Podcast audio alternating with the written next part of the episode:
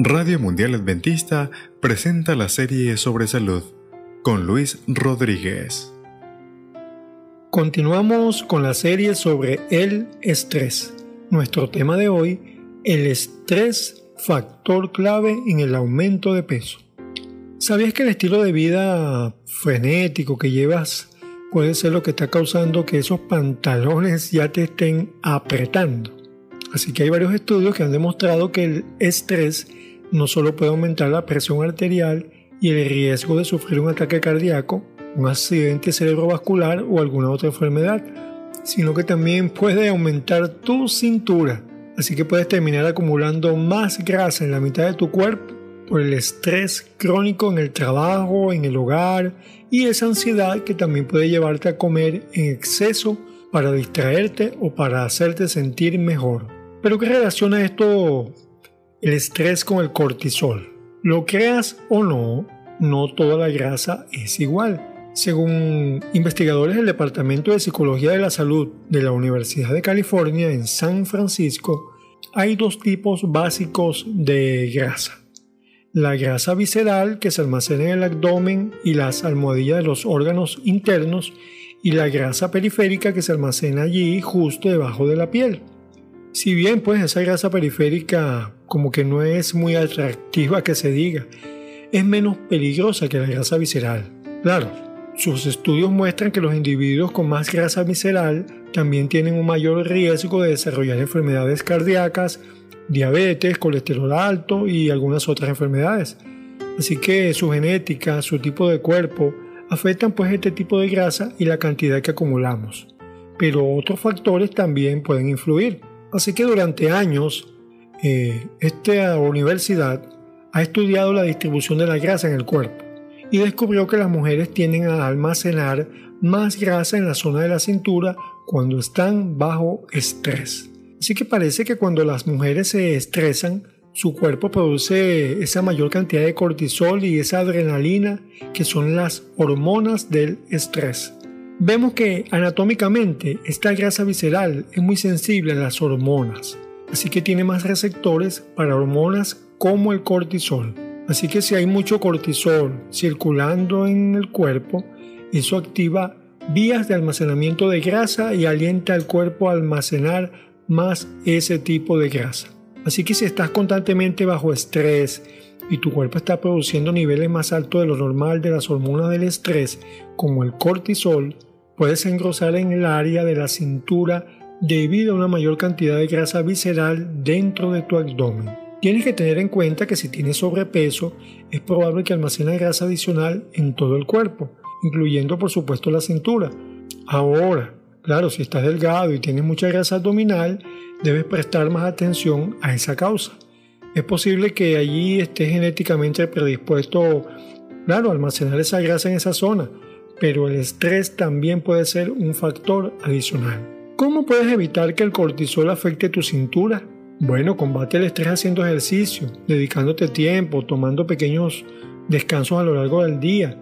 Esa es una de las razones para que puedas prestar atención al estrés en la vida y en esos términos de regulación de peso. Así que no se trata de una simple suma de las calorías que entran y las calorías que se queman. Ese ambiente hormonal puede influir en el lugar donde el cuerpo acumula la grasa. Pero ¿por qué el estrés da hambre? Bueno, imagina que estás conduciendo a tu trabajo y de repente hay otro automóvil allí que gira frente a ti. Entonces frenas de golpe, esquivando el separachoque del automóvil que se atravesó por centímetros. Jadeas de miedo y tu corazón allí late a millón. Pasan los minutos, te sientes tembloroso, débil, con náuseas. Bueno, se trata de que tu cuerpo ha reaccionado ante esa amenaza inminente, en lo que se llama la respuesta de lucha o huida. Y es probable pues que eso te haga sentir más hambriento. La respuesta de lucha o de huida tiene que ver con la manera en que el cuerpo responde a raíz del estrés. A medida que tus sistemas cardíaco, respiratorio, nervioso central se aceleran y se preparan allí para la acción, requiere más combustible. En ese sentido, ese cuerpo es una máquina. Así que necesita combustible que para los humanos es el alimento. Y el mejor alimento para comer durante una emergencia es el que se convierte más rápidamente en azúcar en la sangre. Y esos son los carbohidratos. Si bien pues nuestros bisabuelos pudieron haber necesitado esas calorías adicionales para enfrentar ataques, los factores estresantes de hoy en día por lo general no requieren de combustible adicional para combatirlos, por lo que esas calorías se almacenan como grasa. El estrés crónico puede provocar este tipo de respuesta de manera continua, provocando una necesidad constante de comida. Y allí radica el problema. Aún tenemos ese deseo voraz de ingerir alimento, que no habría sido un problema cuando pasábamos horas y horas dedicados a la actividad física. Pero ahora es un problema grave. Sin embargo, el estrés también puede suprimir el apetito. Y eso se debe a otro químico llamado factor de liberación de corticotropina, que es uno de esos primeros químicos producidos cuando se desata el estrés. La corticotropina inicialmente apaga el apetito y engendra sensaciones de ansiedad. Así que cuando se fabrican las otras sustancias químicas en el cerebro, es que la mayoría de las personas sienten la necesidad de comer. Si sientes de repente la necesidad de comer, pero sabes que se debe al estrés y no al hambre física, se sugiere que hagas algunas flexiones o subas algunos tramos de escaleras. Esto va a producir una pequeña cantidad de corticotropina que te ayudará a reducir el apetito. Come algo bajo en calorías, come frutas, verduras. Por ejemplo, también puede ayudarte a responder eh, a ese impulso sin afectar tu alimentación. En lugar de sentirte terrible por comer de más, invierte un poco más de tiempo en el gimnasio. Así que es importante tener claro que en esos momentos de estrés respondemos a señales biológicas naturales que nos hacen querer comer un poco más. Pero tu cerebro tiene hambre lo primero que buscas comer cuando te sientes ansioso es pasta o una pizza. Tal vez te falta entonces serotonina, un químico cerebral relacionado con la depresión. Así que su carencia puede causar depresión, puede causar eh, y desencadenar un antojo de carbohidratos. Cuando comemos carbohidratos en realidad podríamos estar restaurando la serotonina a su nivel normal. Básicamente es una manera como de automedicarnos. Sin embargo, esta respuesta dista de ser infalible. Si tu cuerpo no puede convertir los carbohidratos en serotonina, por mucha pasta que comas, lo único que lograrás cambiar es el contorno de tu cuerpo y no el contorno de tu mente. Si todo indica que no puedes parar de consumir carbohidratos, es recomendable consultar entonces a tu médico. Es fundamental que las personas se den cuenta de que ese deseo de ciertos tipos de alimentos no siempre está motivado por hedonismo a veces hay algo en el cerebro que nos dice que necesitamos corregir algún desequilibrio químico. Así que para mantener una nutrición óptima, se sugiere que al menos el 50% de las calorías provengan de los carbohidratos, mientras que el resto se distribuya por igual entre grasas y proteínas. Pero es que acaso no me lo merezco. Bueno, una razón por la que el estrés afecta en nuestra alimentación es la necesidad de autocomplacencia. Cuando hay estrés, las inhibiciones disminuyen. O sea, no se tiene la misma templanza para tomar decisiones inteligentes sobre los alimentos. También se tiende a usar los alimentos para calmarse y para sentirse bien.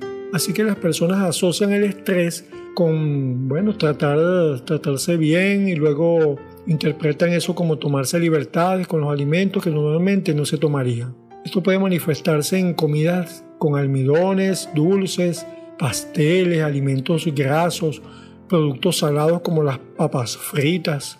Cuando la gente está allí bajo presión, también tiende a recurrir a comestibles reconfortantes, como los chips, las galletas, la pizza.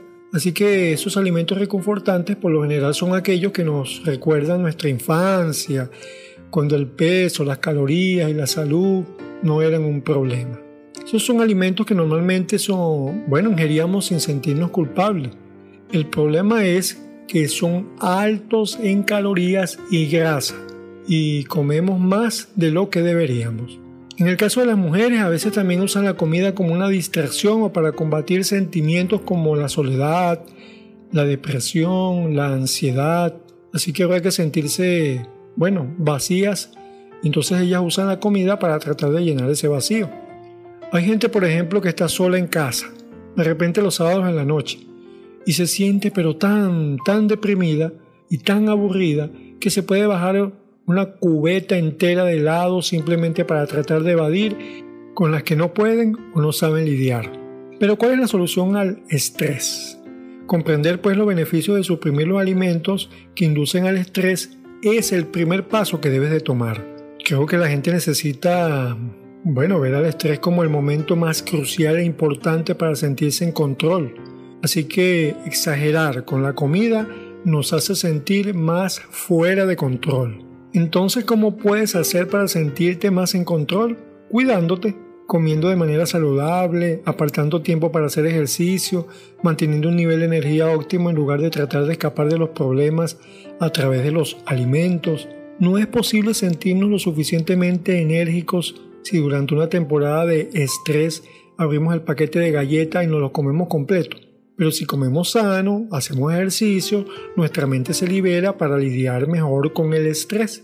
Estamos más claros, menos confundidos, si no nos llenamos continuamente de comida chatarra y productos grasosos. Recuerda también que debes restringir de manera drástica la ingesta de calorías porque solo aumenta el estrés. Si acabas de mudarte de casa o tienes exceso de trabajo, puede que no sea el mejor momento para decidir perder esos 5 kilogramos. Así que el asunto va en ambas direcciones. No se puede comer muy poco ni tampoco se puede comer en exceso. Hay que alcanzar cierto tipo de equilibrio para comer lo suficiente, pero no demasiado. Así que si estás ansioso, abrumado, tenso, toma entonces otras iniciativas. Llama a un amigo, escribe en tu diario o sale a caminar. Puedes también escuchar tu música favorita, alguna que te recuerde pues ese momento en que estabas muy feliz y concéntrate en eso. Si estás anotando que bueno, va en aumento allí el peso, así que debes analizar tu estilo de vida para ver si el estrés puede ser el culpable. Tal vez mm, solo necesitas vigilar tu alimentación o hacer más ejercicio o tal vez es el momento de disminuir la marcha. Quiero que recuerdes que aunque el estrés puede hacerte engordar, no tiene que ser así. Así que implementa estrategias efectivas para que puedas sobrellevar el estrés y no solo te vas a sentir mejor, sino que también te mantendrás en forma. Radio Mundial Adventista presentó Series sobre Salud. En la producción del texto, Kelly James Enger.